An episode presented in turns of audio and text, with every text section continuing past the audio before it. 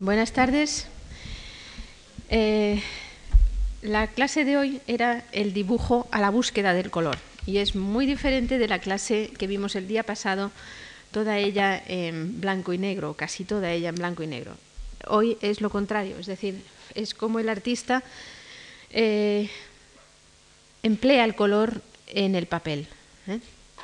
en el soporte de papel que venimos viendo todos estos días y cómo se las arregla desde el principio, por qué medios, de qué forma, en qué centros, quiénes, todo eso, es lo que vamos a ver hoy. Y verán ustedes que verdaderamente lo consiguen, es decir, eh, sobre papel se puede alcanzar el mismo colorido que se alcanza en la pintura eh, sobre lienzo, en la pintura eh, al óleo, en la pintura al fresco, etc. Es realmente de un enorme interés. Pero verán ustedes que no se puede considerar exactamente el dibujo como lo veíamos en los días pasados. Es decir, hay que reflexionar en si este tipo de dibujo, el pastel y la acuarela, mm, pertenece también a la categoría de padre de las tres artes. ¿eh? En realidad es diferente, es decir, es una técnica eh, o son dos técnicas completamente diferentes que buscan también otro sistema. Y no creo yo que o el pastel o la acuarela mm, fueran desde un principio intentando asimilarse a la pintura en color. Es decir, no, mm, no es un sucedáneo de la pintura, sino que se establece también desde un primer momento como algo independiente y que tiene sus características propias y su estética mm, también individual. ¿no? O sea, no intentan estas pequeñas obras a, las aguadas de colores o con los pasteles, no intentan en absoluto eh, ser iguales a los cuadros ¿eh? pintados, ni por el tamaño, ni por la textura de la superficie, ni por los recursos que buscan. Es decir, es un arte también completamente independiente. Em, es además eh, muy desde el principio un arte en sí mismo. El dibujo, hasta el próximo día en que se desliga ya de ser preparatorio para una obra de arte, el dibujo como tal es mm, preparatorio, es decir, está estudiando lo que va a venir después. Mientras que eh, tanto los pasteles como las acuarelas son un arte independiente, muy desde el principio. Los paisajes o los retratos o las flores, los bodegones, son piezas en sí mismas. Es decir, que a veces, en alguna ocasión, el artista va a poder utilizar eso en un cuadro de pintura, pero eh, utilizado, porque en realidad es una obra que se puede vender o regalar de forma independiente. Em, utilizan todos los colores, es decir, en el pastel piensen que en la actualidad y ya desde el siglo XIX eh, los colores que se pueden alcanzar por las tonalidades del pastel son cerca de 1600. O se dice pronto, pero es verdad, o sea, se puede variar y graduar el colorido hasta ese enorme abanico de posibilidades. Y por lo tanto en la acuarela también, es decir, como utiliza pigmentos, los mismos que la pintura, disueltos y aglutinados en diversos aglutinantes, como es la goma arábiga, la harina, la clara de huevo o la yema de huevo, mm, la cerveza en alguna ocasión, y todo ello disuelto en agua, pues tantos son los pigmentos, tantos son los colores que se pueden utilizar. Pero, en realidad, los buenos artistas de la acuarela, los que han llevado el género hacia adelante, eh, tienen una restricción en el colorido, es decir, no son nunca primero chillones, ni son muchos, sino que hay una elegancia en el color, como puede haberla en una figura de la pintura, como pueda ser Velázquez o Goya, etcétera, etcétera. Es decir, existe esa misma eh, restricción del colorido también para las acuarelas. Em, aunque se pueden, es una técnica muy dúctil en la acuarela y también el pastel es una técnica que permite muchas posibilidades, muchos recursos desde el principio, ¿no? desde que se originan las dos, las dos técnicas, pues y se utilizan ya en, nuestra, en nuestro, mundo occidental, pues se pueden utilizar de una forma muy variada. O bien aguadas muy transparentes que dejan el blanco del papel a simple vista mm, y se consiguen dibujos luminosos y transparentes, bien los que emplean también el, aparte de los pigmentos en el agua, el wash o blanco de plomo mezclado o aplicado para las luces y que dan una densidad mayor eh, y también lo mismo sucede con los, con los pasteles, ¿no? O sea, hay una gran variedad y son técnicas que responden muy bien a las intenciones de los artistas. Y también se pueden mezclar, eso lo veremos más en el próximo día, ya cuando el dibujo, el arte sobre papel se independiza en nuestro, ya en el siglo XIX y desde luego en el siglo XX, pues veremos las posibilidades que hay de mezclas también. Es decir, se puede utilizar el lápiz y con acuarela o lápices de colores con mezcla de gouache y de acuarelas, carbón, óleo en algún caso también metido entre medias, ¿no? O sea que hay muchas posibilidades para la búsqueda del color. También juegan no solo con las posibilidades que ofrecen los pigmentos y los aglutinantes, sino que los artistas juegan con las posibilidades que ofrece el, papel también, desde el principio. ¿no? Em, el papel puede ser de color blanco, pero también pueden utilizar papeles de colores o teñirlos, exactamente igual que hemos visto en los días anteriores, ¿no? Y juegan también no solo con el colorido del papel, sino con la textura de los papeles, que es muy importante, por ejemplo, en la acuarela, ¿no? La acuarela en que el blanco del papel queda fuera y que son aguadas finísimas, de micras, ¿no? Eh, sobre ese papel, pues la textura los cruces pequeños de la celulosa, eh, la granulosidad del papel y su superficie, pues es también importante para lo que va a producir el artista con ello. En el pastel lo es también en menor medida porque queda cubierto por el pastel, pero ese esa granulosidad de los papeles empleados en el pastel pues también son importantes porque producen no una cosa lisa, esmaltada, incluso un poco desagradable y sentimental o dulzona, ¿eh? sino que producen una cierta fuerza, energía de la superficie, vibración de la superficie, que está también en la técnica del pastel. hay grandes pintores ¿eh? que utilizaron la acuarela también en sus dibujos, para sus dibujos o para hacer paisajes. Eh, otros también de estos grandes artistas pudieron utilizar el, pastel, pero hay lo que podríamos definir como acuarelistas solo, ¿eh? o sea, pintores que se expresaron siempre a través de la acuarela, sobre todo a partir del siglo XIX. Y hay también pastelistas, es decir, artistas que su técnica fundamental, favorita, la que utilizaron más que otras y en la cual se expresaban con mayor comodidad, era el pastel.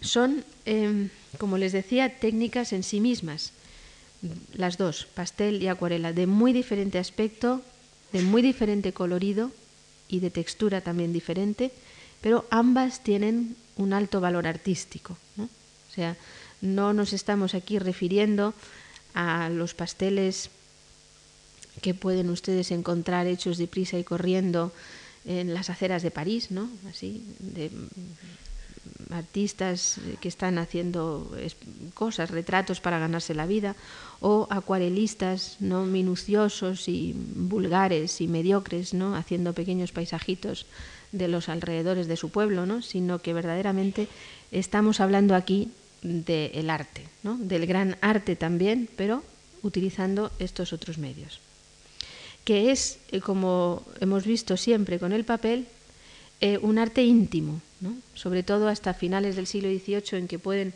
ya tener acceso y utilizar papeles más grandes, de mayor tamaño, pero hasta el siglo XVIII el papel tiene un tamaño especial, un tamaño que es el que le da la cuba que puede coger el artesano entre sus brazos. El máximo del papel pues son unos 80 centímetros, cortado por la mitad y demás, o sea, es un arte pequeño, un arte íntimo, para verlo de cerca también. eh, en, que el detalle y la belleza de la superficie son muy importantes. Em, vamos a ver en la clase que es fundamentalmente histórica, aunque iremos hablando de técnica también entre medias, cómo el pastel y la acuarela mm, se han dado desde el siglo XV. ¿no? La acuarela antes es una técnica que pudo utilizarse en la antigüedad y que mm, una, una, cosa les quiero decir, a mí no me molesta nada los teléfonos móviles ni que suenen, o sea, que siéntanse como en su casa y si quieren contestarlo, lo contestan y hablan, o sea, no me importa nada, ¿eh? tranquilos porque no me importa lo más mínimo. Eh, bueno, eh, les decía que la acuarela es una técnica que viene desde la antigüedad, que se ha utilizado en, la Edad Media en todo el mundo de la miniatura iluminada, de los manuscritos iluminados, mezclado con el gouache o blanco de, plomo que veremos hoy. El pastel es más moderno, es decir, es una técnica que verdaderamente surge a finales del siglo XV, ¿no? pero em, les, eh, les, iba a decir, con la interrupción que he hecho yo misma, se me ha ido Sí, que, eh, sí, que desde el siglo XV, digamos, ¿no? en que hay acuarelas independientes, no miniaturas iluminadas, sino hojas de papel sueltas con acuarelas, hasta el siglo XIX, que es lo que vamos a ver hoy, este principios del siglo XIX, no, no se asusten, que vamos a ver hoy, pues mm, la acuarela y el pastel no se dan de forma generalizada en todos los centros, sino que hay momentos de surgen, se utilizan se bajan la, la utilización, se pueden estar utilizando en el norte de Europa, mientras que en Italia no hay esa búsqueda del color en determinados momentos, y en otros, pues es lo contrario. ¿no? Hay una cosa interesante que sí que me gustaría decirles, ¿no? Em, los artistas italianos y los franceses también, en líneas generales, en lo que es el siglo XVI y XVII, prefieren el dibujo puro, es decir, el dibujo a pluma, a la aguada que hemos visto de bistre o de sepia, e, y el lápiz negro y el rojo, la sanguina y el clarión, dibujar de esa manera.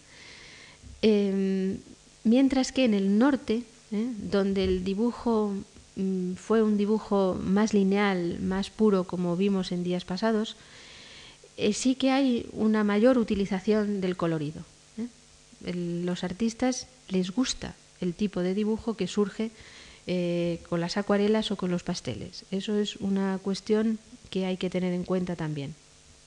Después son técnicas dispersas, es decir, están como en Italia, en Alemania, no se unen unas con otras, no, se unen unos artistas con otros. Hay algunos que lo utilizan mientras que otro pintando al lado suyo no lo utiliza. Por ejemplo, en Venecia, Jacopo Bassano utiliza el pastel y Tiziano no. O sea, pues son cosas bastante eh, curiosas, ¿no? Pero es un gusto personal por una técnica o por otra. Y ese gusto personal también sucede con los países. En el siglo XVIII ¿eh? es verdaderamente el siglo en que estas dos técnicas que han ido campeando en el XVI y en el XVII, pues se establecen perfectamente, son muy utilizadas, hay géneros que, son esenciales para ellas, como es el retrato y el paisaje, y son mm, de, una gran importancia y muy respetadas. Tanto en Inglaterra como en Francia hay una Royal Academy para acuarelistas en Inglaterra o una sociedad de acuarelistas en Francia. Em, y también los artistas que se dedican al pastel por ejemplo, el caso de Chardin o de Natoire o de Boucher, etcétera, en Francia, pues exponían sus obras también en el salón, junto con la pintura, ¿no? O sea que eh, es un momento de verdadero esplendor. El próximo día y de, y de afianzamiento de las técnicas, de los materiales, de cómo utilizarlos, de los papeles, etcétera, etcétera. Y también el papel mmm, provee ¿no? a los artistas eh, lo que necesitan. Es decir, hay una fabricación especial en Holanda, que surge en Holanda en el 17 y se, eh, se, hace, se, se, mejora en Inglaterra en el siglo XVIII, de un papel de una calidad excepcional y de una textura excepcional utilizable en la acuarela, fundamentalmente. ¿no? O sea que, eh, bueno, pues todas las dos cosas van al mismo tiempo. En el siglo XIX, en el siglo XX es una cuestión diferente, es decir, todo las, fronteras se rompen. ¿no? Aquí todavía las fronteras están establecidas, pero la, gran novedad de la independencia del dibujo, que veremos el próximo día en el 19, es también, aparte de la independencia, el dibujo ya es un arte en sí mismo, pues será la ruptura de las fronteras y pueden utilizar técnicas mezcladas en unas obras y en otras sin ninguna diferencia. Vamos a, ver, eh, ya vamos a empezar a, ver los, dibujos que he traído hoy, las, las obras que he traído hoy, y vamos a ir por centros y a veces tenemos que volver otra vez hacia atrás, ¿no? pero espero que esté eh, claramente estructurada la conferencia para que ustedes puedan eh, verlo bien y apreciarlo bien y darse cuenta de la belleza y de la calidad excepcional que puede alcanzar este arte sobre papel. Em, he traído al principio unos ejemplos porque no es este, esta, la búsqueda del color a la que nos estamos refiriendo. Creo que alguno de estos dibujos lo vimos el día pasado. Este es de Orcaña. Orcaña es un artista del Trecento italiano y hace este pequeño dibujo de presentación es toscano con un martirio de San Miniato, que es un, que es un santo toscano. Eh, y es un dibujo colorido, es un dibujo que está utilizando el papel muy oscuro dado de aguada marrón, que aquí introduce ¿eh? aquí una aguada roja y el, albayalde. Y es un dibujo de gran color, como los que veíamos el otro día en Alemania de Aldorfer o de Dureron, también con papeles coloreados, o como este de Verrocchio, ¿eh? el maestro de Leonardo, esta cabeza femenina, pues que es lo mismo, utiliza un papel de una densidad enorme de color con la pluma y el albayalde y es un dibujo lleno de color. Pero no es el color a que nos referimos, ni tampoco es este de Golcio, Golcius. Veían el otro día que él al agua fuerte había hecho experimentos de papeles de colores, pues también hace este tipo de dibujo muy preciosista como preparatorio para esos eh, aguafuertes. ¿no? El papel es azul, pero además está dado de azul, con una témpera azul que se ve en estos cortes aquí, en, estos doble, en estas dobleces del papel. Este es el tono original clarito donde ha perdido la capa de témpera ¿no? por el doblez. Luego tiene pincel y luego toques de albayalde, eh, incluso con un pequeño color. Pero no, no es este el color interesante. El color es los colores, es decir, los colores fundamentales, el amarillo, el rojo, el azul, los verdes, los púrpuras, bueno, todos los naranjas, toda la gama posterior. Eh, es más bien el color que habían alcanzado, esto ya es una cosa del siglo XV, italiana, una miniatura, es una letra, la, la letra capital de una miniatura, ¿no? Es este color el que, al que nos vamos a referir, ¿no? el color que habían alcanzado en las miniaturas y que era enormemente atractivo. Es una miniatura de la escuela de Ferrara, ferraresa. Y el colorido eh, aparece también en los dibujos, dibujos en fecha temprana. Primero tímidamente, ¿no? porque están virando para ver qué les puede servir en un primer momento. Tienen aquí pues un dibujo de Frangélico, este crucifijo de Frangélico, que es preparatorio para una de sus obras, es un dibujo preparatorio, claro, para otra composición de pintura, pero en él el artista pues ha dado ya unas pequeñas aguadas de colores grisáceo por aquí para el cuerpo, eh, más, más castaña clara para el cabello del Cristo y luego pues le ha puesto la sangre y la, la corona esta de un rojo muy vívido, ¿no? O sea, pues para él saber qué, cuál va a ser el efecto, qué es el efecto que quiere conseguir, cuánta es la cantidad de sangre que se va a permitir en la composición final. Y ya tenemos aquí, pues en una fecha temprana, porque Frangélico saben que es de la primera mitad del siglo XV, pues la utilización del color ya más moderno. ¿no? También en otro dibujo florentino de la primera mitad del XV, que acompaña a la que se llama Crónica Florentina de 1430 y que está en la biblioteca marucheliana en Florencia, pues aparecen eh, dibujos que acompañan esa, esa, esa, crónica en los cuales pues, los personajes están ya coloreados, no como una miniatura, es decir, no con la densidad y la riqueza de las miniaturas que no interesa, sino simplemente haciendo referencia al colorido que lleva cada, a las túnicas, diferencias de túnicas y vestiduras que lleva cada uno de ellos. ¿no? Desde un primer momento, el color pues, ha servido también para una investigación mm, profunda de la naturaleza que empieza a ocurrir a partir del siglo XV. ¿no? Y tienen aquí en un dibujo anónimo de un maestro lombardo de primeros del XIV, pues los pájaros, pero estudiados con perfección, los iremos viendo como un leitmotiv hasta el siglo XIX, creo.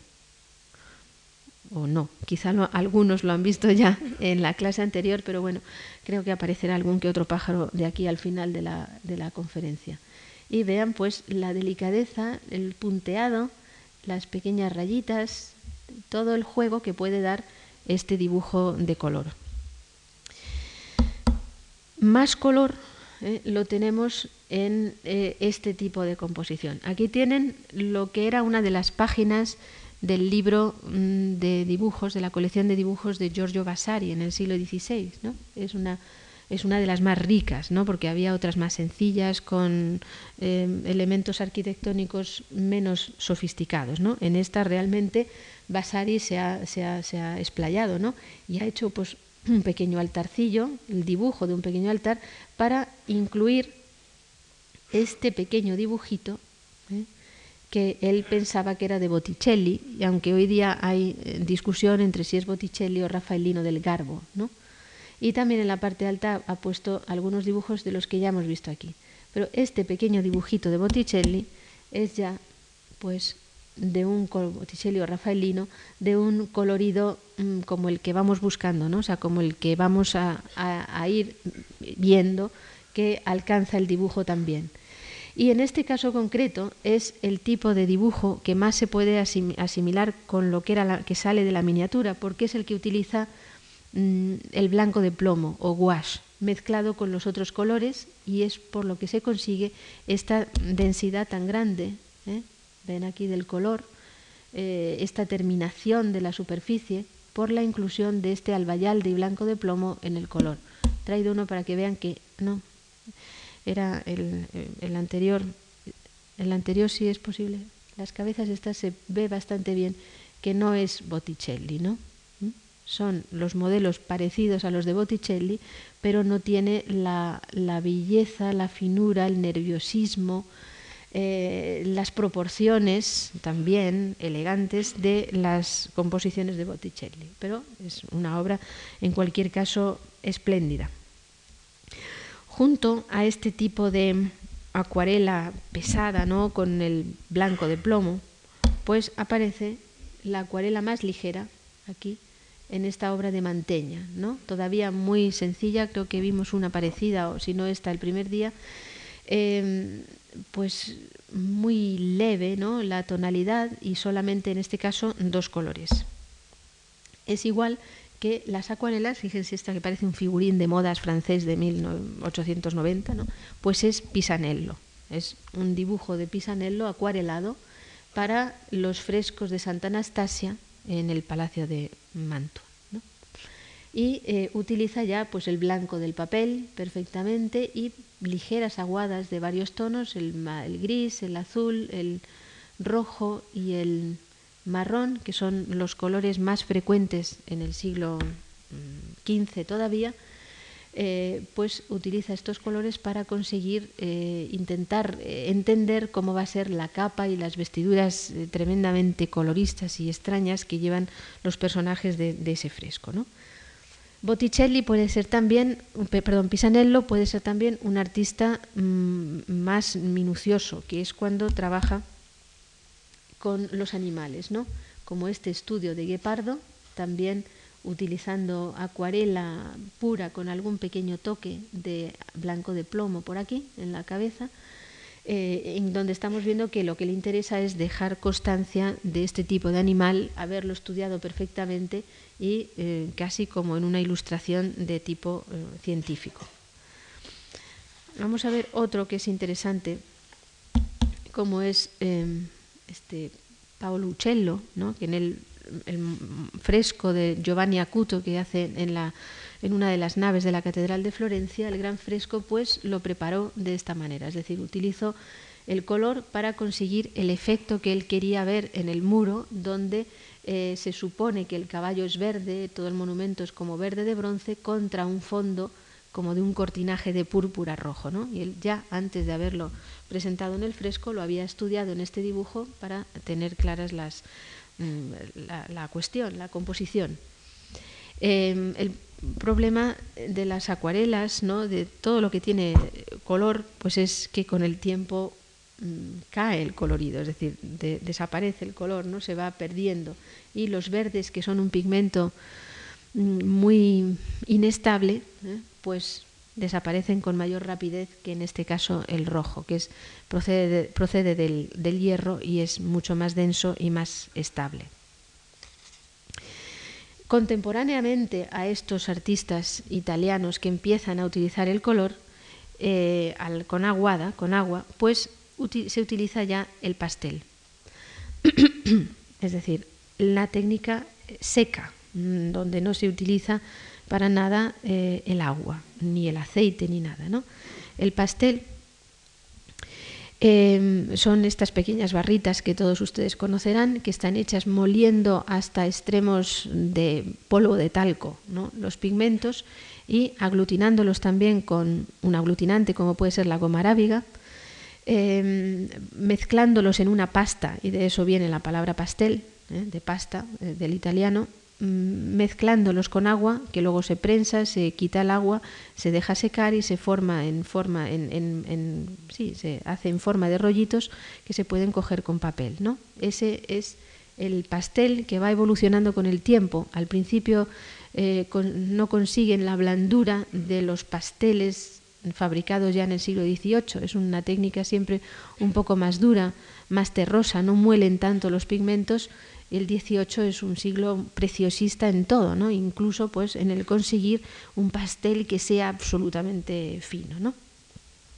Posiblemente lo que se dice ¿eh? Eh, en las investigaciones sobre estas técnicas es que el pastel se empezó a utilizar en Francia y que eh, fue mm, pasado a Italia por un artista francés bastante secundario, pero que trabaja en la corte del rey eh, Luis XII, que era Jean Perreal, que viajó a Milán en 1499 y allí pudo encontrarse con Leonardo da Vinci, que es el primer ejemplo que se conserva, que se conoce de mm, lo que es los orígenes del pastel. Lo vieron ya el otro día en cuanto al carbón y demás, pero es una obra interesante que es, digamos que el inicio del, del, pastel.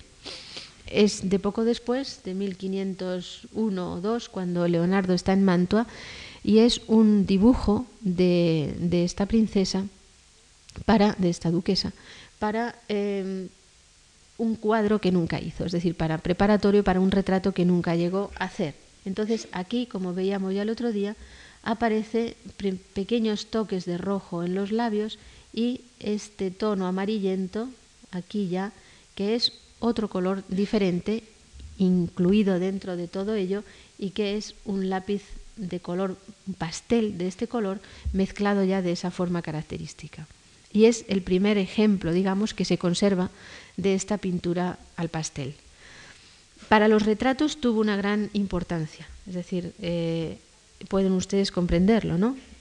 Incluso teniendo que ser preparatorios para un cuadro, pues el artista se puede sentir más seguro si tiene ya la introducción del color en su retrato que si solamente lo hace a lápiz negro, ¿no?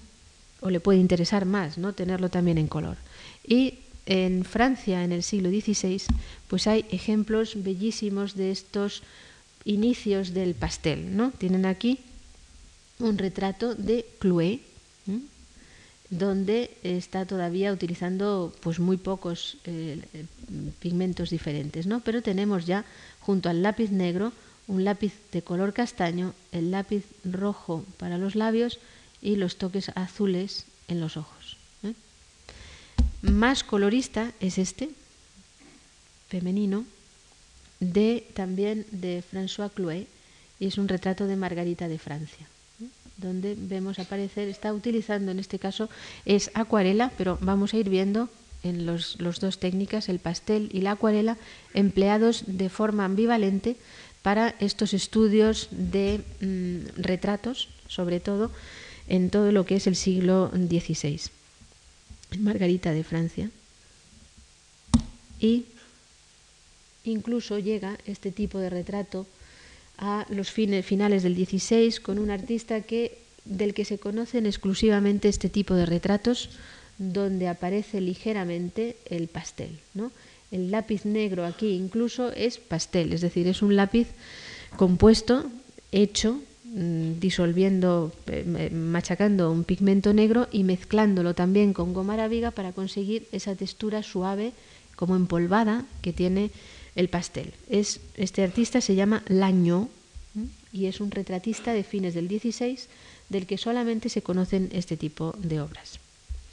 Esta técnica que comienza a hacerla en Italia Leonardo, y no se conocen más ejemplos que el suyo, que se hace en Francia, hay más obras de Clouet y de otros artistas menores también al pastel, es una técnica que interesa en los países nórdicos, tanto en Alemania fundamentalmente como en Flandes. ¿no?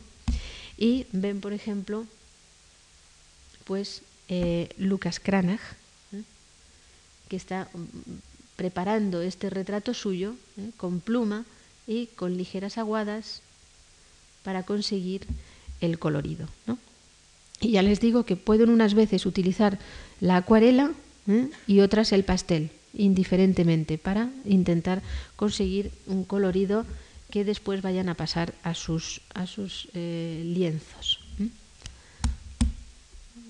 de Cranach también tenemos este otro en donde mezcla, ¿no? Mezcla el lápiz, ¿eh? los lápices de tonalidades castañas, el rojo, con aguadas grises para conseguir este retrato o este, este, o este estudio de cabeza, mejor dicho, colorido.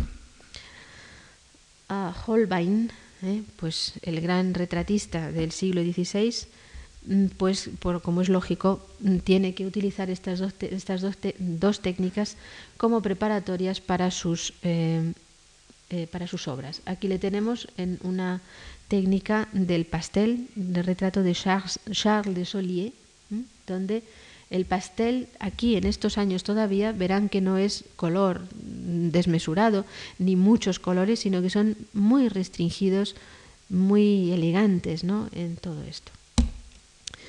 Holbein también, para este estudio de Eduardo de Gales, el príncipe de Gales, pues eh, utiliza la acuarela. ¿eh? Antes había utilizado el pastel, pero vean que pueden mezclar y en este está utilizando pues aguadas de acuarela para dar el primer estudio posiblemente del natural del niño para después llevarlo al cuadro. Holbein el joven pues es ya más adelantado, ya de la segunda mitad del siglo Mm, del siglo XVI y de él se conservan retratos verdaderamente fantásticos. ¿no? El otro día creo que vimos uno solamente de lápiz negro y lápiz rojo de hombre, pero hoy pues tenemos este que en el que está utilizando ya tonalidades pastel, características y típicas, son muy suaves. Ahí vean que es, por un lado, es naturalista en el sentido de que está buscando el color del vestido de ella, ¿no? pero no del todo, ¿no? porque lo está mezclando aquí con el lápiz negro y es un dibujo, es decir, es la estructura de la forma, el modelado, el movimiento, el parecido de ella, ¿no? y luego levemente le da los toques para él entender qué es lo que tiene que, cómo tiene que seguir, ¿no? El retrato de Mary Guilford y lo hace en Inglaterra. O este otro, fantástico también, con estas mismas tonalidades que son um, originales. ¿no? De, originales me refiero que son de las primeras que se utilizan en el siglo XVI y vieron que eran también las de Leonardo, es decir, el, negro, el castaño, el rojo a veces, que es la sanguina, y el, este, esta tonalidad eh, amarillenta. Esto llega, este tipo de retrato llega a fines del XVI pues, a un artista como Golcius, que ya le van, conociendo ¿no? como grabador y también como dibujante y ahora también en este tipo de dibujos. Estamos ya muy cerca de lo que es el siglo XVII, ¿no? de lo que es el barroco, y es un dibujo impresionante, captado del natural, tiene toda la energía de los retratos que se están tomando del personaje vivo delante del artista, ¿no? la intensidad de la mirada, estas sombras tan fuertes, el, definir, pero poco, el vestido, ¿no? o sea, con unos rasgos muy fuertes. De él se conocen eh, pues varios, ¿no? Miren, este también es de Golcius con su firma aquí y de 1606. O sea, estamos ya dentro del siglo XVII. Este también es de Golcius, es decir, también en la representación de los animales, seguramente este perro tendría que incluirlo en alguno de sus cuadros, pues lo hace también utilizando los tonos característicos de estos pasteles tempranos. Y de aquí es muy fácil pues llegar a eh, Rubens, es decir, si ven este retrato que es de Rubens, viene, sale perfectamente, sin ninguna ruptura, ni nada nuevo, además de la tradición anterior. Es Rubens porque es su mano, es sus características, su forma de pintar, la vivacidad del modelo y demás, pero ya le ven entroncado dentro de la tradición suya nórdica. ¿eh?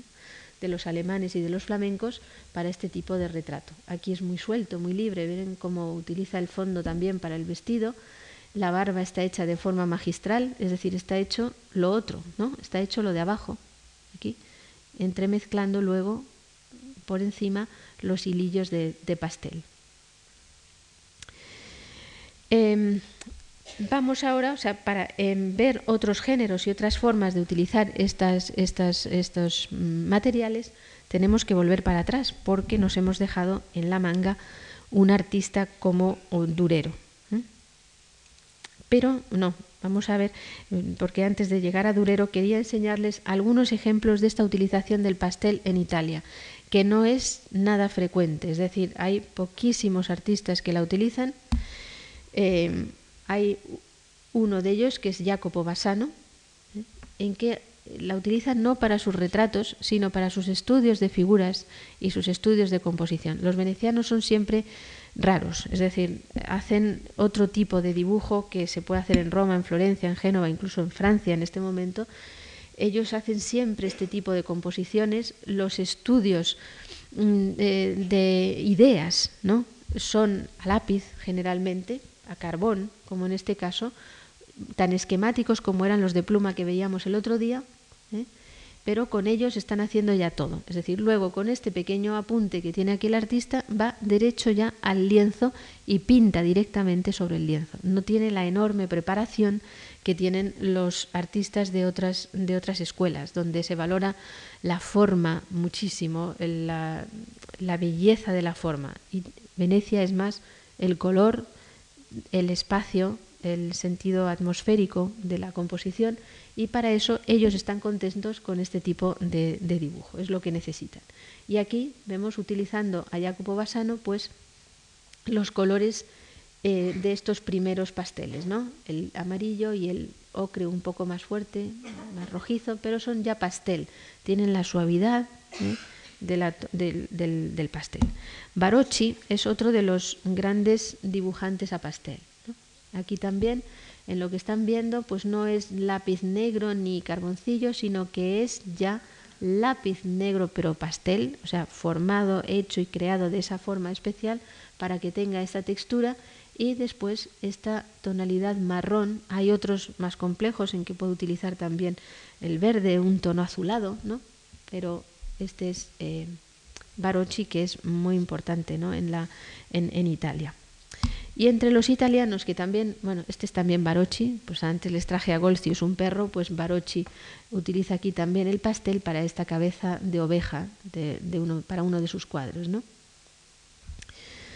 Em, también en Italia, pues tenemos un artista florentino que utiliza el pastel en muchas ocasiones, que es Francesco Furini, ya a principios del siglo XVII es también estas tonalidades primeras y en estos primeros pasteles que estamos viendo aquí del siglo XVI, incluso del XVII, el papel juega una parte muy importante, puesto que va a estar visible por completo, ¿no? Y utilizan pues mm, papeles de una tonalidad eh, coloreada, o sea, no utilizan papeles blancos, sino que utilizan los pardos, ¿eh? que son los que les permiten este tipo de medios tonos, las sombras y las luces y demás. En Italia no hay paisaje coloreado, es decir, no tiene interés en el siglo XVI, no hay ejemplos, alguno, pero realmente no tiene ningún interés. Y para encontrar el paisaje en color ya del siglo XVI hay que ir al norte. Hay una razón para la cual eh, no hay paisaje coloreado en el sur, seguro. ¿eh? O sea, seguro que hay. La razón es que el paisaje italiano es un paisaje ideal, un paisaje pensado, un paisaje mental, ya en el siglo XVI. Primero, no es muy frecuente, es decir, es un paisaje al fondo. Eh, el interés del arte italiano del XVI es la figura, la composición y la historia, pero no tanto el paisaje, que es un género menor. Y para ese tipo de paisaje compuesto, el artista no necesita más que la pluma, es decir, dibujar a pluma las líneas, cómo va a estar después en la composición, pero no le interesa en absoluto entrar dentro de la naturaleza como sí les interesa ya desde el siglo XV a los maestros del norte, que son, para ellos el paisaje es un género casi independiente e importante en el siglo XVI. ¿no?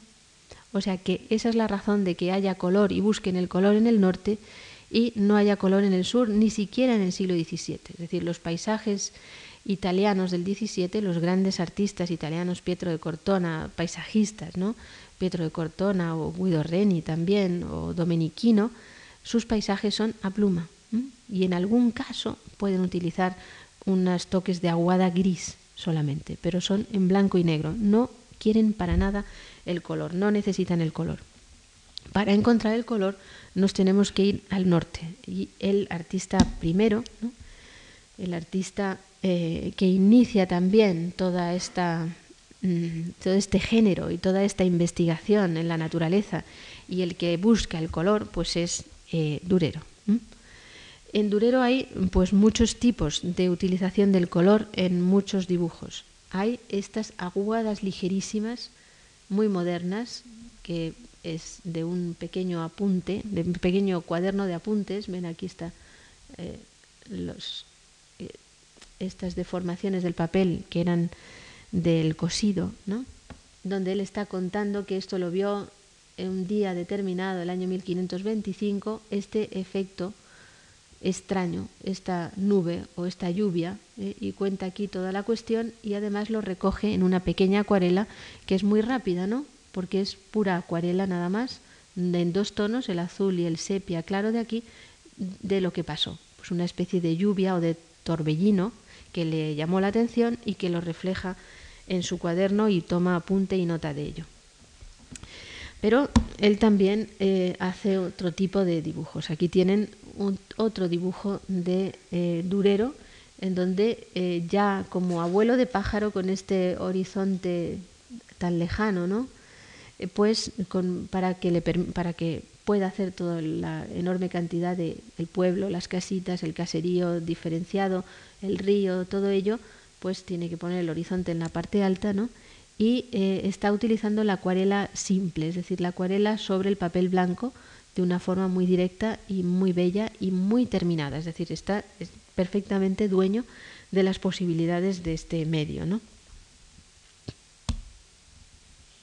Aquí les he traído una muy famosa que es la vista de Nuremberg, en donde utiliza por un lado el blanco del papel para sugerir todo el esplendor de la luz en el cielo.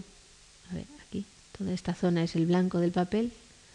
Estos pequeños puntitos son una, una, una, una oxidación de partículas de hierro que están dentro del papel, de la fabricación del papel y eh, en la parte de dentro del dibujo, o sea, cuando él tiene que dar aquí todas las luces de esta zona, pues para los árboles ven que hay como un reflejo blanco azulado, ¿no?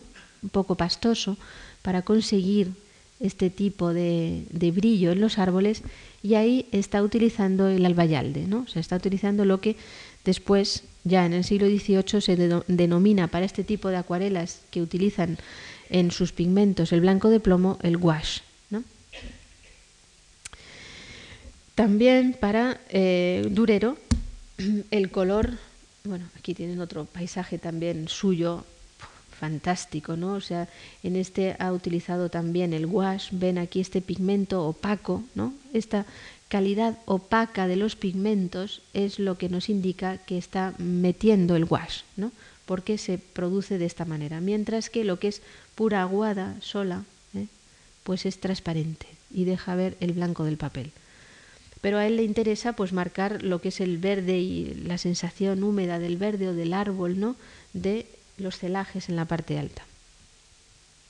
Pero otro tipo de eh, utilización del color en durero pues puede ser este. ¿no? Tienen aquí este detalle, o sea, él, ve en grande las cosas, la naturaleza, el fenómeno atmosférico, el paisaje, el pueblo, etcétera, pero también es capaz de concentrarse en un pequeño trocito de la naturaleza y estudiarlo con una precisión absoluta, de naturalista. ¿eh?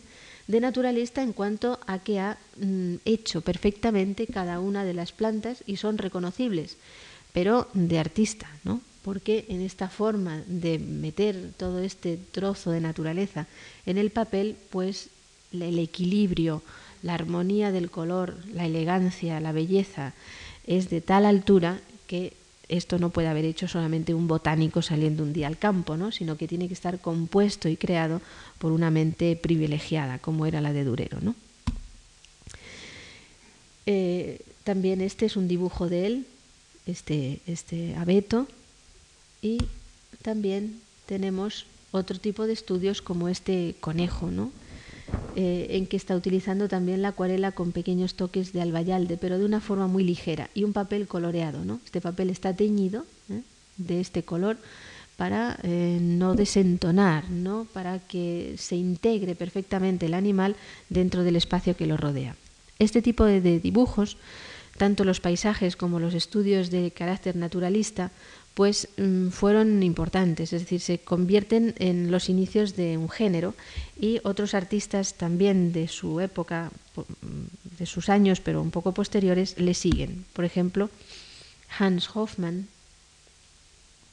vean, 1578, ¿eh? o sea, eh, es mm, años después de muerto Durero, pero en este estudio de Ardilla, pues está trabajando en el camino abierto por, Durero con anterioridad. ¿no? O Cranach, Lucas Cranach, a ver si pueden enfocar, la foto no es muy buena, pero Lucas Cranach en estas aves muertas pues está iniciando ya de una forma independiente el género de la naturaleza muerta, ¿no? del bodegón casi independiente. ¿no? Hay muchos ejemplos, se pone de moda, es decir, este tipo de perdices o faisanes. Ah, ¿No, no se puede enfocar más? Vamos a ver. Sí. Sí, ahora. Este tipo de, eh, de, aves muertas colgadas de la pared, como después de la caza, pues se pone de moda. ¿eh? O sea, hay muchos ejemplos de estos, de otros artistas no tan buenos, o del propio Cranach, etcétera, porque eh, pues se debieron de vender bien. Miren que aquí también e incluso se inicia un género como es el del trompeleil o trampantojo en español, porque están las aves colgando de un clavo ¿no? arriba y está la sombra en el muro, ¿no? O sea, ahí, no sé, aquí, la sombra con esta guada para sugerir como si fuera absolutamente real ¿no? lo que está pasando. Hay también en este mundo del siglo XVI y del norte otras utilizaciones del dibujo, del dibujo en color. Las hace el propio Durero, ¿no? pero no he traído, no tenía ningún ejemplo en color y en blanco y negro era inútil, que son los estudios mm, de figuras vestidas contemporáneas, donde quieren pues dejar constancia exactamente del color de las vestiduras que llevan, de cómo son como, como figurines, ¿no? de modas, pero no son eh, para hacerlo, sino que son ya hechos para dejar constancia de ello. O, por ejemplo, los dibujos preparatorios para tapices, como este de Barent van Orley, que es un dibujo acuarelado. Ahora tienen que volver a enfocar porque está, eso es, dibujo acuarelado para un tapiz. Es uno de los grandes productores de tapices, o sea que da dibujos para tapices. Algunos los tienen aquí en España, ¿no? en el Patrimonio Nacional.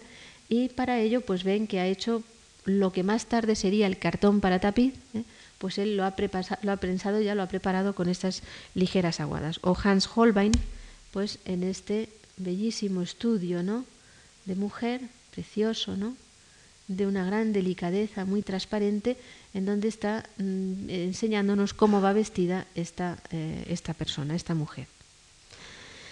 En el barroco, la acuarela y el pastel apenas se utiliza en el siglo XVII, raramente, entremezclado siempre con otras técnicas, pero en el barroco la acuarela, los dibujos acuarelados son más bien del norte, es decir, en Italia no hay ejemplos, no les interesa a los artistas italianos, tienen suficiente con la pluma y los lápices, el, negro y el rojo, y ese es el tipo de dibujo que hacen, porque la, la clientela no demanda otra cuestión tampoco, no demanda otro género, sino que es el arte, gran arte, la pintura, la que ellos utilizan porque no hay coleccionistas de estas otras de estos otros géneros que sí que los hay en el norte, ¿no? Pero también en el norte se puede dar el dibujo preparatorio. Habíamos visto antes a Rubens como mm, retratista, es decir, haciendo estudios de retratos del natural directamente para después hacerlos en su pintura. Pero Rubens también es uno de los maestros de este tipo de pequeños bocetos, ¿eh? que tienen una función fundamentalmente preparatoria de la obra, pero que eran enormemente apreciados porque eran parte de la mano también del artista. ¿eh? Esto es para eh, una obra importante de, de, Rubens, El martirio de San Pablo, y está introduciendo el color que lo hace muchas veces, en muchas ocasiones. Y lo hace de varias maneras, es decir, él puede utilizar aguada, como en este caso, puede utilizar también el albayalde, aquí todos los blancos, o puede utilizar óleo sobre papel, que es una técnica que no vamos a ver aquí en estos días, ¿no? pero que existe también, es menos frecuente, hay muy pocos artistas que lo hacen o que les interesa eso, pero Rubens lo hace, es decir, Rubens, muchos de estos pequeños apuntes de composición, dibujos ya detallados para pasarlos él o sus discípulos al lienzo, utiliza en lugar de la acuarela con el gouache, utiliza el óleo, muy ligero, pero son pequeños cuadritos sobre papel. ¿no? También lo hacen otros artistas italianos, ¿eh? este tipo de, de, dibujos, o los franceses, es decir, es una cosa que puede ser frecuente, ¿no? que pueden utilizarla, con un sentido, claro, muy, muy colorista. En Rubens es frecuente, tienen este, tienen este otro, de una copia de una composición de Primaticho en Francia, ¿no? de la escuela de Fontainebleau, que le interesa a él para sus, para sus composiciones, y eh, deja constancia de ello, pero en este caso es explicable, es decir, es una copia de una pintura y el artista ha querido aproximarse o recordar por lo menos los colores fundamentales, los que a él, en caso de tener que utilizar una escena similar, le van a dar le van a servir de guía, ¿no? de cómo Primaticho pues mete el azul y el rojo al fondo, cosa un poco rara, ¿no? Eh, porque el rojo es un color que sale hacia afuera, pero eso seguramente le ha interesado y lo ha dejado marcado ahí, porque es un estudio, en realidad, lo que está haciendo aquí. Otro de los flamencos que utilizan esta técnica pues es Jordaens. ¿no? Jordaens eh, tiene aquí este paseo en barca, bellísimo, eh, precioso, que es casi como una... este tipo de dibujos en color se puede dar también eh, en España se da, y no tenía yo el ejemplo en color, pero en España se da como dibujo para mm, teatro, es decir, para presentar, para ver, para hacer eh, eh, escenas de teatro. ¿no? Y este posiblemente por este tipo de cortinaje en la parte alta, pues puede tener una relación con el teatro. O este otro Jordaens, esta comida, ¿no? donde también es importante el color. Y el otro gran artista del norte, que es Van Dyck, de los flamencos, ¿no? Esto es una técnica muy eh, extendida entre los flamencos, pues también Van Dyck utiliza pequeños dibujitos eh, en color, ¿eh? con aguadas de diferentes colores, amarilla, azul, gris, blanca, tal, para estudiar y pensar sus, sus, composiciones. De Rubens vimos el otro día un paisaje, ¿no? pero él, su tipo de paisaje no es un paisaje como género vendible, independiente, sino que es un paisaje o bien para él mismo, para recordar un pequeño momento, ¿eh? como preparatorio para los maravillosos paisajes que aparecen en su pintura, ¿no? Y aquí está utilizando acuarela y además eh, toques de lápiz, eh, es decir, mezcla varias técnicas pues para conseguir desde la claridad de aquí de los fondos o de las ramas hasta la sensación más vaporosa del bosque en esta zona, ¿no? Eh, pero es como digo un dibujo eh, preparatorio, un dibujo en el que está trabajando con vistas a su mm, pintura. Para encontrar paisaje independiente, es decir, paisaje como género independiente, que no vaya a ser estrictamente utilizado en una pintura, tenemos que ir a los países mm, del norte, es decir, a los Países Bajos del norte, no a Flandes, sino a Holanda. Y en Holanda es donde surge este género, es decir, donde verdaderamente el género del paisaje con acuarelas, como algo independiente, como con un valor enorme, ¿eh? tanto como pueda ser la pintura, pues es donde eh, se da por, primera vez en realidad y donde hay verdaderos especialistas en la materia, pintores que hacen estos paisajes o los grandes artistas de ese momento, salvo Rembrandt, que le gusta el blanco y negro, como recuerdan ustedes, los grandes artistas holandeses del siglo XVII, pues Van de Velde, Cuyp, todos ellos trabajan también con acuarelas.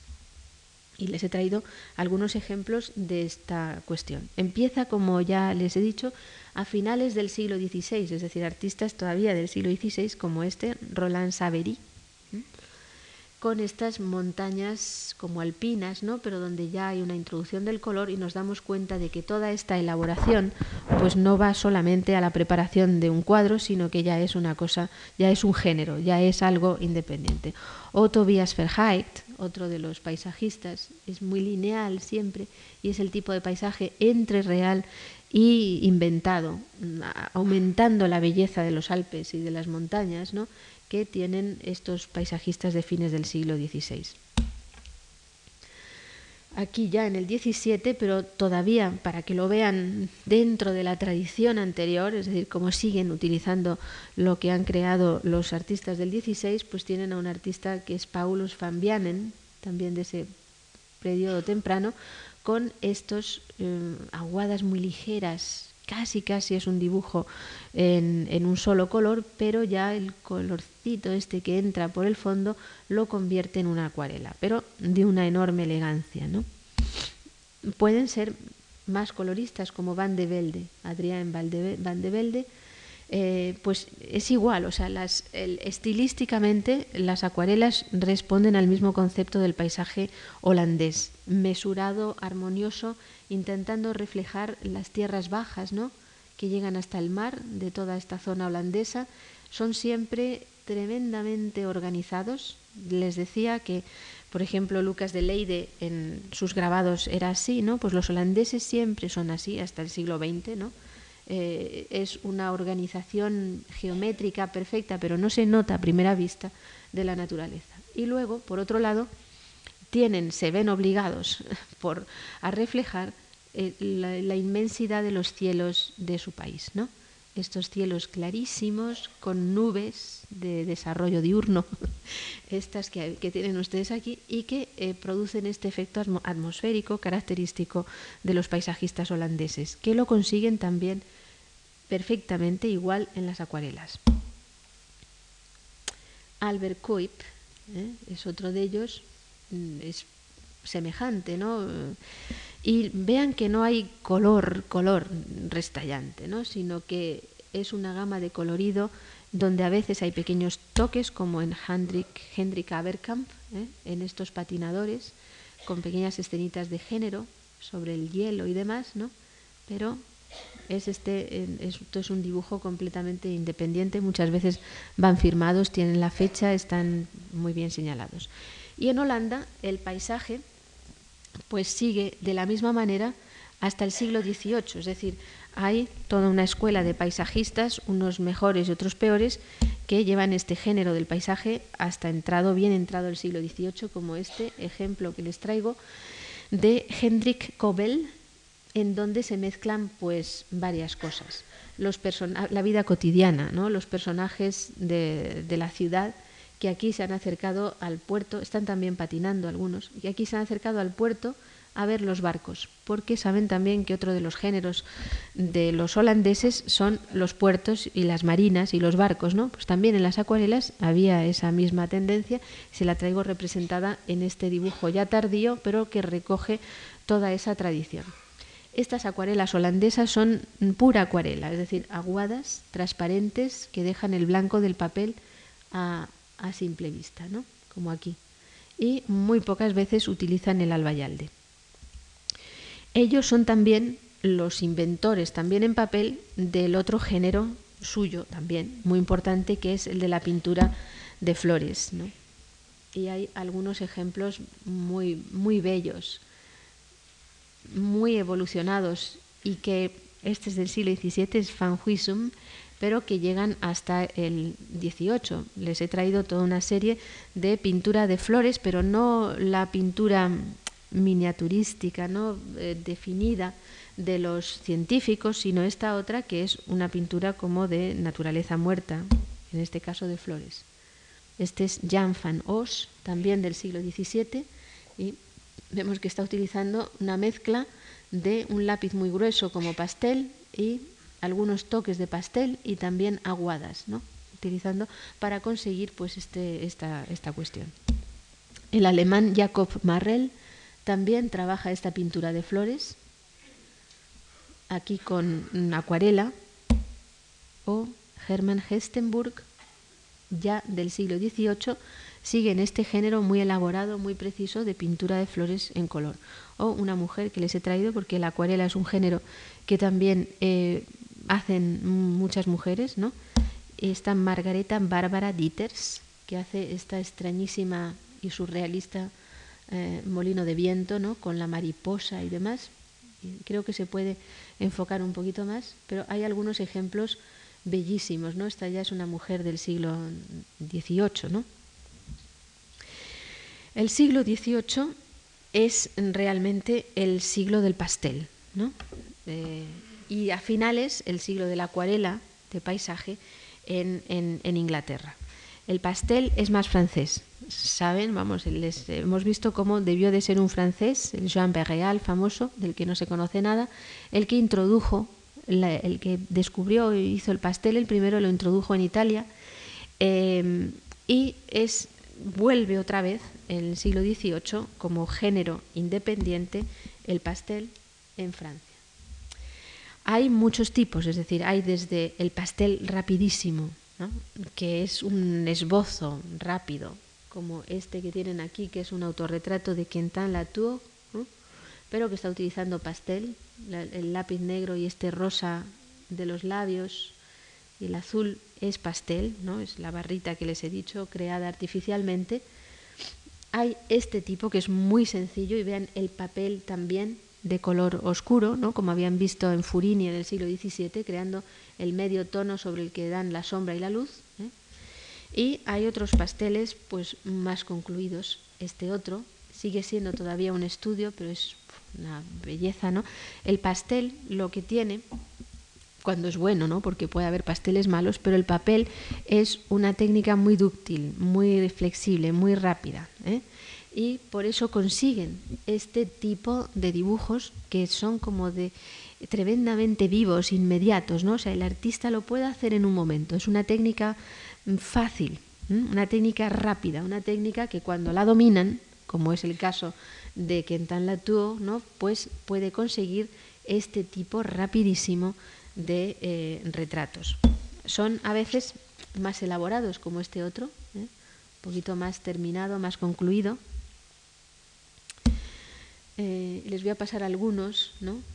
Mm, aquí es de François Lemoine, en que utiliza el papel azul en un estudio, este es un estudio para un cuadro, ¿no? Es una figura de Eve, la diosa, y está pues utilizando el pastel, que es una técnica rápida y que les gusta mucho además, y hay muchos que utilizan esto también, les he traído solamente un ejemplo, ¿no? Pero que utilizan como preparatorio para los cuadros, ¿no? Como los dibujos que veíamos el otro día a lápiz negro o a sanguina, pues en la Francia del siglo XVIII puede existir también este tipo de dibujo. Ese era François Lemoine, más bien al principio, pero este es Greuze al final, ¿no? Y está utilizando el lápiz pastel, aunque es el negro, el sepia, el rojo, el blanco, ¿eh? para este estudio de cabeza, también para una composición, mm, para pasarlo después a un cuadro, pero está utilizando esta técnica favorita de ellos. Greuze también es un fantástico retratista, ¿no? Miren aquí este retrato de, de su mano y verdaderamente magistral y vean pues la sobriedad. Aquí todavía queda pues algo del papel de fondo de color ceniciento, ¿no? Eh, que es por lo que este retrato tiene ese carácter sombrío, prerromántico, que, vemos aquí, deja el papel al descubierto. ¿eh? Es un dibujo rápido, ¿no? es un pastel muy rápido, miren, no, no es de esos enormemente terminados que veremos eh, a continuación. Hay un suizo, Jean-Étienne Lyotard, que seguramente conocerán, que trabaja fundamentalmente a pastel. Y si van ustedes al Museo de Ginebra podrán ver una colección enorme, maravillosa, ¿no? de pasteles de este eh, pintor suizo. Les he traído uno que es de los más conocidos y reproducidos en todas partes, que es esta joven camarera, ¿no? con el juego de aquí de chocolate tan dieciochesco, pero todo ello es en pastel y sobre papel, ¿no? y son de una perfección y de un carácter como cristalino absolutamente prodigioso. ¿no? Jean-Étienne Lyotard. Se extiende por toda Europa ¿no? este tipo de pasteles y se empieza a hacer en todas partes, pero los franceses y los venecianos son los más eh, importantes. Y en Venecia es una mujer la mejor pastelista ¿no? del siglo XVIII, es Rosalba Carriera, que supongo que la conocerán. A ver si pueden enfocar un poquito. E, es, de la primera mitad del siglo XVIII y vean ustedes que estilísticamente pues enlaza con Piazzetta, con Tiepolo Joven, ¿no? con, con Gian Battista Tiepolo Joven, todo ese mundo de principios del siglo XVIII. Ella hace innovaciones mm, considerables en esta técnica del pastel, aparte de, dominar, de dominarla como muy pocos, ¿no? Vamos a ver. Hay también cosas que no son retratos, sino composiciones, porque les digo que es un género independiente y no solamente hay retratos, sino que hacen también escenas que vamos a ver también a continuación. Mm, pasar. A ver si pueden enfocar en este es autorretrato de ella y vean la sobriedad del colorido, ¿no? O sea, con esos tonos pues marrones, grisáceos, sepias, pero no es eh, estrictamente una pintura al óleo, ¿no? sino que tiene esta superficie pulverulenta, densa, aterciopelada, que es muy del gusto del siglo XVIII. Este otro también, eh, o este, también es de ella, de Rosalba Carriera, ¿no? son algunos como este, pues muy directos, muy rápidos, está dejando aquí el papel visto, ¿no? Y en este mundo del pastel, pues Domenico Tiepolo también eh, hace algún ejemplo como este, esta joven, y el gran pastelista de la familia, y veneciano también, pero que trabaja en España y tendrá una gran influencia en eh, Goya, es Lorenzo Tiepolo. En él, pues el género verdaderamente se refina y consigue efectos que son los que a él le interesan, de una precisión que podríamos mm, decir neoclásica, ¿no? O sea, piensen que Lorenzo Tiepolo está trabajando ya en la segunda mitad, el último tercio del siglo XVIII, mm, que el estilo imperante es el neoclasicismo y que, así como Rosalba Carriera y los otros franceses que hemos visto son más rococó en toda su eh, extensión, pues eh, Lorenzo Tiepolo es verdaderamente un pintor de pastel neoclásico. A ver si pueden enfocar porque realmente en él es importante la precisión de la técnica. No sé si está hacia un lado, hacia el otro. Aquí, aquí está muchísimo mejor, ¿no? Y he traído algunos, voy a pasarlos así rápidamente como ejemplo de que puede conseguir lo que quiera, ¿no? O sea, realmente Lorenzo Tiepolo, si han tenido ocasión de ver la exposición del Prado del año pasado, pues pudieron apreciar que todo, desde los rostros, las expresiones, las telas, los objetos, todo ello es de un virtuosismo mm, casi de loco, ¿no? Realmente es lo único que hizo en su vida, pasteles, además muy poco, trabajó no demasiado y los que hace son de una perfección absoluta. Vamos a irlos pasando porque son estos de tipos populares, ¿no? muy misteriosos que tienen que ver también con un género de dibujo que eh, aparece en Italia en estos años, que es el de cabezas muy terminadas. Les traeré un ejemplo el próximo día, todas juntas en una hoja de papel, diferentes cabezas de hombres y mujeres mezcladas que están como flotando en el aire, ¿no? Pero es un género, es un tipo de dibujo que se da en Italia en esos años, muy interesante. Y a mí estos estudios de Lorenzo Tiepolo me parece que tienen su, su vinculación con esas cabezas que hacen pues Donato Creti, Mauro Gandolfi, italianos de ese periodo, ¿no? Y parecen decirnos algo, ¿no? O sea, esta cabeza y estos, estos que son como inquietantes, ¿no? Figuras cortadas, metidas entre medias, ¿no? Pues están intensamente mirando al espectador, ¿no? Están como sugiriendo una historia que en algunos casos puede ser más clara que en otros, como en esta del ciego que canta coplas, el militar caballero al fondo y la joven que va vendiendo caza muerta. Este también. Y vean que consigue pues efectos increíbles de detallismo, las cuerdas de la guitarra o el paisaje en el abanico. Este, pues el bordado de la manteleta, Ah, tienen que cambiar porque he traído algún otro detalle. En Lorenzo Tiepolo el colorido es más vivo, ¿no?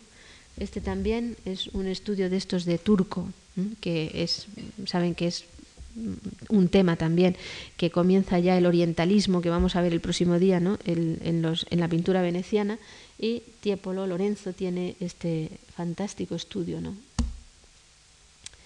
hace retratos de la familia del rey solamente y miren pues qué forma tan perfecta de conseguir el, bordado de plata ¿no? que lleva aquí o las decoraciones, eh, el, fusil, vamos, la escopeta de caza, etc. Y este es un detalle, un detalle que yo creo que permite ver muy bien cómo interviene también la trama del papel, ¿no? no el color, no me refiero aquí al color, sino que estos pequeños cuadraditos es la trama del papel que sirve como el lienzo en la pintura, ¿no? O sea, queda con una pequeña trama que es lo que le da vida, energía, vibración a este tipo de dibujos. Y bueno, aquí pueden ver bien cómo, cómo trabaja.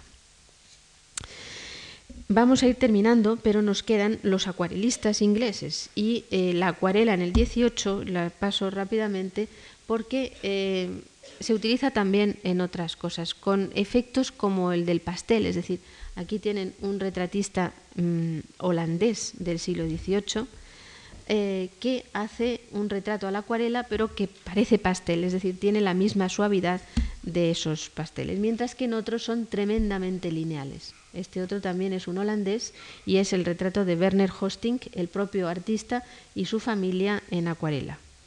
O sea, también se da la acuarela para el retrato. Eh, este es Gabriel de Saint-Aubin, haciendo una escena del salón francés de 1767. O sea, la, acuarela también pues tiene muchas eh, variantes, muchas posibilidades. Una escena de interior típicamente rococó, ¿no? con la joven que se va a meter en la cama. Eh, los figurines de Gaspare Ediziani, los estudios decorativos de Guardi, nuestro paret trabajando también en acuarela para el infante Don Luis, para la colección del infante Don Luis, como el pájaro ese o la cebra que tiene el Museo del Prado, ¿no? para la colección de ciencias naturales de su patrono, el infante Don Luis. Y también, por supuesto, el paisaje. Eh, he traído Marco Ricci, mm, perdón, este es un francés, también Natoire, eh, es un paisajismo muy libre, al lado de un paisajismo mucho más elaborado como puede ser el de Marco Rizzi, un veneciano que hace este tipo de pequeños paisajes tremendamente terminados con gouache. Pero verdaderamente los que llevan la, la voz cantante en el paisajismo de acuarela en el siglo XVIII son los ingleses. Ellos, como les dije, crean la Academia de Acuarelistas, mm, tienen su propio salón donde exponen las acuarelas, donde hacen acuarelas enormemente terminadas y son mm, desde los grandes artistas a otros que son especializados en acuarela, hacen obras verdaderamente prodigiosas y magistrales donde resumen todo lo que el género ha, venido siendo desde el siglo XVII. Em, en cuanto al paisaje, pueden hacer acuarelas puras, totalmente transparentes, pueden hacer eh, gouache y pues artistas como Gainsborough. Este que tienen aquí, son maravillosos también acuarelistas. Eh, y utilizan también este género como algo independiente, es decir, elaboran, reelaboran el paisaje y a veces no tienen por qué ser estrictamente preparatorios para uno de sus paisajes pintados, sino que es ya un dibujo independiente. El próximo día que lo vamos a empezar a ver esto, pues ese tipo de dibujo independiente, libre, surge a fines del 18 en todos los países. No solamente en España con Goya, sino también en Inglaterra con todos estos, o en Francia. Em, este es otro Gainsborough, también a acuarela, pero de una sola tonalidad, acuarela verde aquí, o Constable, que Constable le interesa fundamentalmente el sentido atmosférico, la captación eh, de los cambios de luces y sombras de la lluvia, ¿no? Pues igual que en sus pinturas. O este otro que les he traído porque es muy espectacular, ¿no? De Stonehenge en Inglaterra, las ruinas, las, bueno, el monumento prehistórico este, ¿no? Donde pues miren la parte del cielo, ¿no? Qué, qué cosa tan extraordinaria. Hay otros que son más fundamentalmente acuarelistas, como Paul Sandby,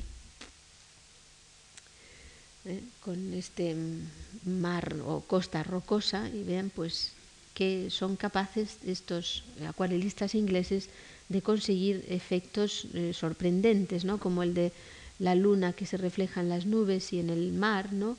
y les gusta además mucho, es decir, en, la, en las exposiciones que hacen de acuarelas van a presentar cada uno las novedades que han logrado conseguir en cada año, ¿no?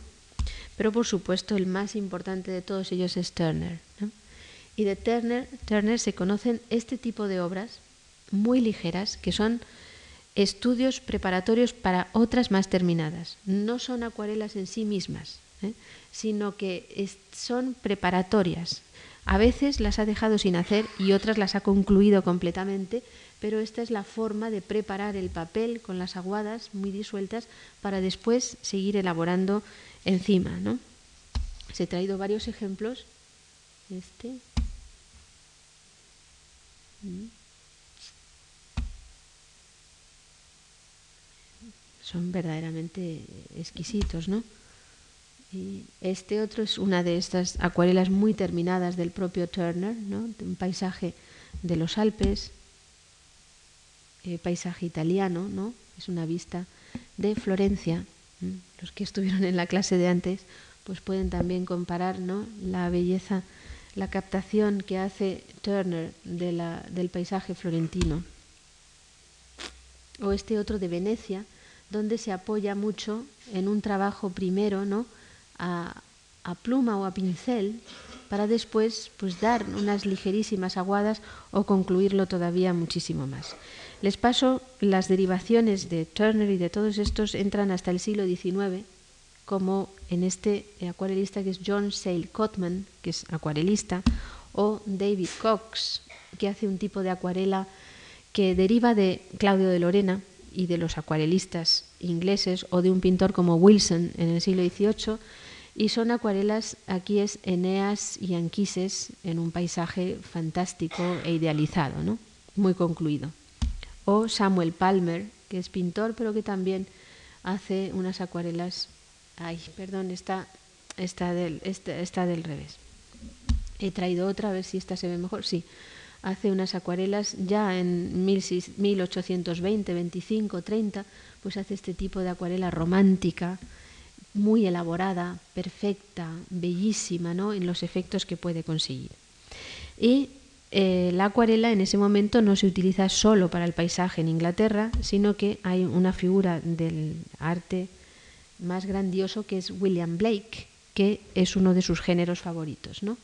Tienen aquí este bellísimo de Caín huyendo. Sabe toda la técnica perfecta de los acuarelistas, la forma de mezclar los colores, de aplicar diferentes capas, pero está utilizada para su estética y su simbología personalísima, como en esta otra de Beatriz encontrando a Dante en una ilustración de la Divina Comedia. Y para cerrar este ciclo de eh, las acuarelas, pues también nuestro, nuestro Goya ¿no? hizo ya en el siglo XIX algún pinito fantástico en la acuarela, que son la serie de acuarelas sobre marfil, de pequeñas eh, miniaturas sobre marfil, en las cuales puede utilizar la acuarela como en este caso. Ven ustedes aquí este reborde característico del agua y la transparencia ¿eh? de todo ello que con él concluimos y al mismo tiempo nos quedamos en la puerta ya del dibujo para el próximo día. Nada más, muchas tardes. Tardes.